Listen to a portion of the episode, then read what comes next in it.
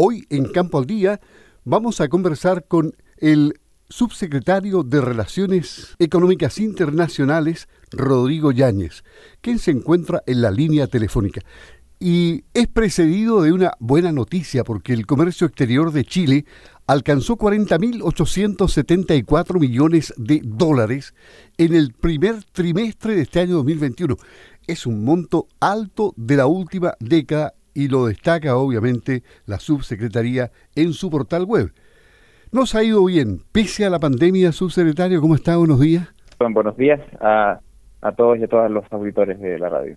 Bueno, así es, eh, subsecretario, estamos eh, esperando buenas noticias del país en general y, por el resto de este año, aunque sigamos con pandemia, porque da la impresión de que pese a la pandemia del año 2020, las cifras se dieron positivas para Chile. Estos 40.874 millones de dólares eh, del primer trimestre de este año son un buen indicador. Sí, claro, es eh, un reflejo de lo que ha significado esta recuperación económica en algunas partes del mundo, que sin embargo tiene eh, un componente de incertidumbre importante frente a lo que puede significar la pandemia en la economía. Hemos visto brotes, segundas, terceras olas, y, mientras no se, se, encuentre el programa de vacunación absolutamente consolidado en los distintos países, vamos a tener que convivir con esto, pero lo cierto es que países como China, donde hoy eh, llega práctica entre el 40 y el 50% de nuestras exportaciones según el mes, eh, está en una franca recuperación y bueno, eso impacta el precio del cobre, de, otros productos importantes que estamos llevando a, a, ese mercado y en general al Asia Pacífico que hoy día concentra dos tercios eh, prácticamente de nuestras exportaciones. Estuvo equilibrada la balanza porque de 40.874 millones de dólares en el intercambio comercial, 21.735 millones de dólares son de exportaciones chilenas. Es decir, salimos ganando levemente ahí, ¿no? Eh, exactamente, aunque las balanzas no, es una foto del momento, ¿no? Eh, nosotros el año pasado, eh, por la caída de las importaciones, terminamos con un superávit importante eh, que creció eh, respecto de lo que tradicionalmente ocurre, pero sí, nuestra balanza se comporta en términos generales de una manera muy balanceada. Y eso obviamente que también cambia país por país y a nosotros nos gusta ver la foto general o, global. ¿Qué es lo que ha crecido más en, en, Chile en cuanto a exportaciones? El cobre, obviamente el, el producto estrella de Chile y se ha mantenido arriba de los cuatro dólares efectivamente, los, estos tres primeros meses que estábamos comentando, como, como bien dices, hay un alza en las ventas de cobre. Eh, eh, todos sabemos el precio promedio que ha ido alcanzando y creciendo día a día y se ha ido consolidando más cerca de los de los cuatro ¿no? Eh, dólares por libra, con un precio promedio de cerca de 3,84. y también la temporada de cerezas en China, que supone 2 billones dos mil millones digamos, de dólares eh, en, lo que ocurrió digamos en este trimestre, pero también otros productos frescos como los arándanos, las paltas, eh, los jugos de fruta, eh, productos industriales también, el salmón, pero el vino embotellado, fruta congelada, madera perfilada, el hierro y también la celulosa. Eso se ha activado mucho, explicándose principalmente por esta reactivación económica de países como como China y que alcanzan un inicio de primer trimestre histórico eh, para, para los envíos del país. ¿Cuál es la visión que usted tiene de la región de los lagos? Tenemos salmón, como usted decía, somos fuertes en eso y tenemos también gran parte de fruticultura que va en crecimiento y por supuesto la agricultura, la ganadería, en fin. ¿Cómo está la región de los lagos como poder exportador? Bueno, yo quiero destacar que los la exportación eh, de los lagos va en un 90% eh, a países con tratados de libre comercio y allí destaco a Estados Unidos justamente a propósito de la industria de la pesca y de la acuicultura en, en, los lagos, pero también en Japón, eh, los países del Mercosur y de la Unión Europea que, con, que justifican entre todos ellos cerca del 80% de las ventas que van de los de la región hacia el, exterior. Em, y hay mercados emergentes. En el sudeste asiático hemos puesto mucho esfuerzo y ahí estamos hablando de Vietnam, de Tailandia, de Malasia, eh, que registraron un crecimiento interesante en el 2021 y por lo tanto eh, eh, yo creo que es súper importante eh, para la economía regional eh, eh, hablar de comercio exterior, porque tanto para los exportadores directos como no hay que olvidar la red de proveedores que existe y que tiene actividad económica gracias a una exporta, gracias a una exportadora representan el 78% del PIB de la región. Y por lo tanto, por eso es tan importante para nosotros seguir abriendo puertas y conectar a, a, la gente de los lagos, eh, a los distintos actores, a la sociedad civil eh, y por supuesto que a los empresarios pequeños, grandes y medianos con eh, los acuerdos comerciales y el trabajo de la SUBREI desde la Cancillería. ¿Las cerezas se estabilizaron finalmente en China después de el incidente este que obligó a hacer una campaña para recuperar el mercado, no?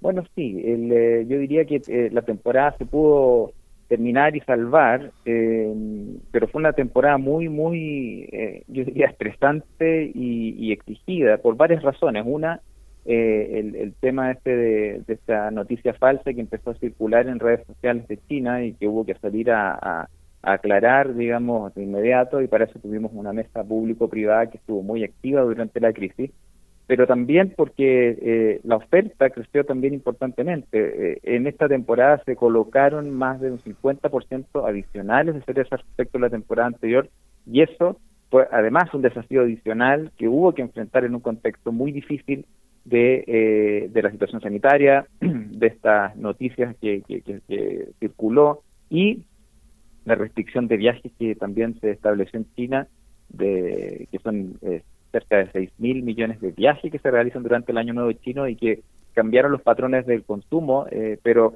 diría hubo un impacto en precio importante, pero eh, no nos quedamos, digamos, con, con fruta eh, sin vender. Y eso yo creo que es importante, hay lecciones que aprender, pero se pudo salvar la temporada.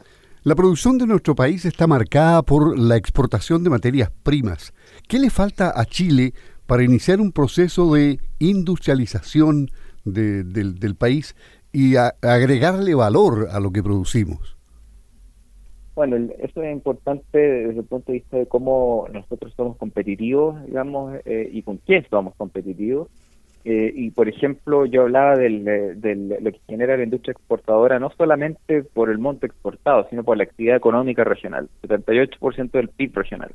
Cuando uno habla de la industria de la acuicultura, que es tremendamente importante para la región, hay muchísimas empresas que prestan servicios muy especializados y de alto eh, capital humano o capital humano avanzado en la región y que también eh, eh, constituye una industria exportable, ¿ah? donde hay mucho talento, son servicios de, muy especializados y que son hoy día requeridos en el mundo por las discusiones de seguridad alimentaria que existen en, en otras partes, por ejemplo, los países del Golfo, los países del norte de África, incluso países de Eurasia, Rusia, Kazajstán y otros países más lejanos, hoy día están buscando desarrollar la industria de la acuicultura y nosotros somos una potencia mundial en términos de acuicultura y bueno, nuestro talento puede perfectamente convertirse en, una industria cada vez con mayor presencia y por eso estamos eh, reforzando mucho el mundo de los servicios como industria exportable eh, a través de nuestras negociaciones comerciales y a través del trabajo de ProChile, pero eh, tenemos que eh, de alguna manera pensar en nuestras fortalezas, con qué somos competitivos y salir al mundo a diversificar nuestro nuestra canasta exportadora con base en esas fortalezas. Y creo yo que en el mundo de los servicios, con eh, sobre estos clústeres, ¿no? de la industria minera, por ejemplo, la industria de la pesca, la acuicultura, la agroindustria, hay ventajas comparativas muy importantes y que van alineadas por los desafíos que tiene hoy día el mundo eh, respecto de, por ejemplo, la seguridad alimentaria, que es un tema central, sobre todo por el tema de las escasez del agua, el mejor uso de los recursos, el, ir reemplazando ciertas proteínas no de, carne, por ejemplo, vacuna, complementándola con eh, eh, carnes de, pescado, de, salmón, etcétera, y el tema de los alimentos saludables. Entonces, esa es una línea muy fuerte que estamos trabajando desde, desde el gobierno también, en conjunto con el sector exportador y la comunidad o el, ecosistema regional. En cuanto a tratados internacionales, que Chile ha firmado muchos, ¿cuáles son los más sólidos o los más rentables en este momento? Bueno, hoy día depende del crecimiento, pero claramente el, Tratado de Libre Comercio con China ha tenido un desempeño espectacular en estos años desde que lo firmáramos, eh, varios años atrás Eh, el acuerdo con Brasil que acabamos de aprobar creo que tiene un tremendo potencial, sobre todo para la industria de la acuicultura y de, los mariscos de la región. Eh, y también eh, respecto de, otros productos agroindustriales. nosotros estamos justamente en este ámbito de diversificación a propósito de tener más socios comerciales, mirando mucho al sudeste asiático y allí tenemos eh, iniciativas como el TPP-11 que está en el Congreso eh, y con el cual justamente estamos hablando de Vietnam, de Japón, eh, y esos dos son países donde mejora sustantivamente lo que hoy tenemos a través de los tratados bilaterales con esos países. y bueno, la Unión Europea que también estamos poniendo al día este acuerdo que ya tiene 15 años y que esperamos que sirva para consolidar y recuperar el terreno perdido, porque la verdad es que Chile, desde ya 30 años o más, desde que empezara esta apertura comercial, eh, ha ido sumando competidores, ¿no? que han ido eh, generando eh, condiciones de acceso parecidas a las que teníamos antes de manera más solitaria.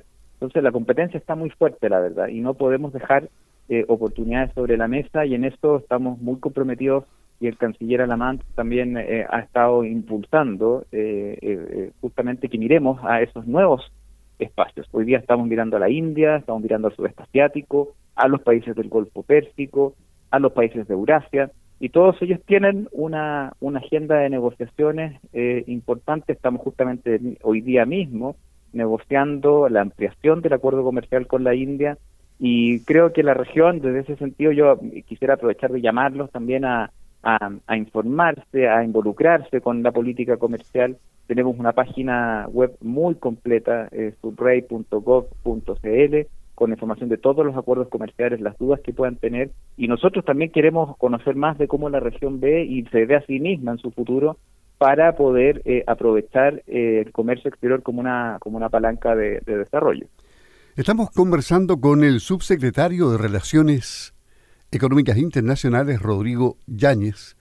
Y claro, no podemos dejar de preguntarle respecto a la proyección que hacen en el Ministerio respecto a la evolución del, del COVID-19, que, pasa por, eh, por las vacunas y por la inmunización de la mayoría de la población, es decir, el efecto rebaño. ¿cómo, ¿Cómo se ve la perspectiva para, para el año 2021? ¿O esto va a alcanzar hasta el 2022. ¿Qué, qué se, se, piensa en los mercados? Eh, ¿qué, dicen los, colegas de, de, otros países con los cuales ustedes conversan? Bueno, a ver, este es un tema central, digamos, y la política, como lo dijeron varios eh, eh, actores del mundo financiero y, de gobierno, de que la política económica más importante de este año es la vacunación y las campañas de vacunación. Y Chile en eso eh, y lo ha hecho muy bien. Eh, somos de los países líderes en el mundo en velocidad y en cobertura de la población. Eh, hoy día ya superamos los 7 millones de, dosis y el 57% ya con la segunda.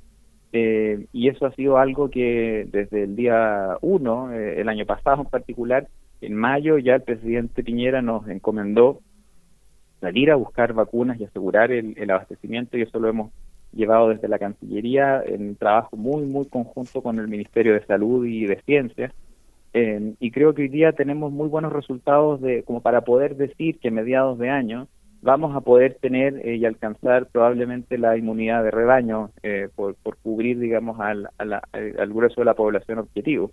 Eh, y eso evidentemente que es fundamental para dar certeza, para dar tranquilidad a, a los actores, pero la verdad es que hoy día y lo estamos viviendo, eh, eh, tenemos que eh, seguir manteniendo el cuidado y porque las medidas de, confinamiento son también muy duras desde el punto de vista social y económico y hasta que no estemos en mediados de año con, con esa meta, digamos, alcanzada, vamos a tener que mantener la guardia y eso puede significar también, evidentemente, que más ruido del necesario en, en términos económicos, ¿no?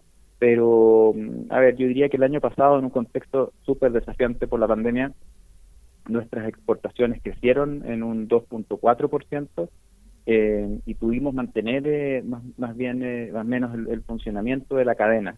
Eh, no sufrimos tampoco cortes de suministro de bienes esenciales para enfrentar la pandemia, pero tampoco de, de otros bienes generales para, para, importantes para la población.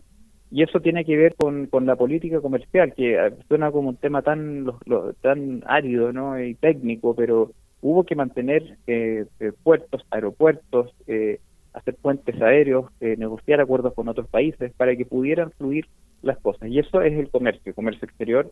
y, y, como lo decimos, sin comercio no hay vacunas, no hay suministros de primera necesidad y el país tiene que salir jugando muy muy fuertemente en esa cancha. Somos un país pequeño, súper alejado de nuestros mercados de destino y por lo tanto eh, para nosotros es muy importante que, este sea parte de un ejercicio país, ¿no? Y, creo que desde el punto de vista de lo que se viene este año, la vacunación, donde la Cancillería y la Subsecretaría han tenido una participación importante, eh, da cuenta de un éxito de la, de la política del gobierno en, en, enfrentar este desafío, pero también de un compromiso país eh, muy importante de, de eh, la ciudadanía eh, que ha acudido a, vacunarse, de la los, los sectores, el sector de salud, ¿no? que, ha desplegado la vacuna con una rapidez impresionante. Y, creo que eso nos permite ser relativamente optimistas, pero la verdad es que estos próximos meses tenemos que ser muy cuidadosos hasta no alcanzar la, la famosa inmunidad de rebaño. Rodrigo Yáñez, subsecretario de Relaciones Económicas Internacionales, se dio el tiempo de conversar con Campo al Día de Radio Sago. Le agradecemos. Que tenga una buena jornada, subsecretario. Muy bien, hasta luego. Muchas gracias. Hasta luego y que tengan un muy buen día.